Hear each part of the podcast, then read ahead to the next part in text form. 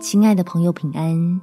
欢迎收听祷告时光，陪你一起祷告，一起亲近神。挫折的另一面是蒙福的机会。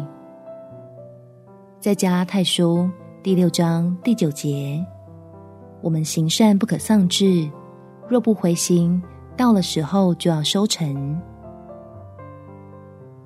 当我们充满感动，用满腔的热情去爱人、分享祝福的时候，还是不免会遇到许多难处。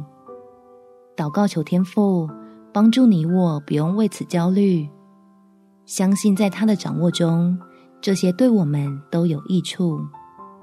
我们起来祷告，天父，当事情不如我期待的发展的时候，求你使我在当中。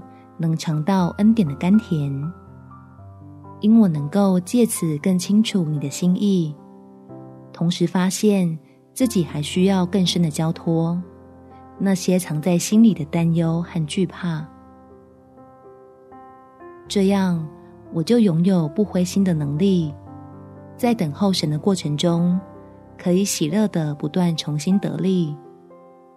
虽然自己的性格，跟心态经历修剪，计划与策略也遭到修正，但总是开心有你的带领，放心享受在你的保护里，并且赞叹你真是掌权的神，人所谋的唯靠你才能成就。谢谢你将谦卑放在儿女的心中，让我可以清空不好的念头。为了盛装更多祝福而努力，感谢天父垂听我的祷告，奉主耶稣基督圣名祈求，阿们。祝福你有一颗喜乐的心，活出美好的一天。耶稣爱你，我也爱你。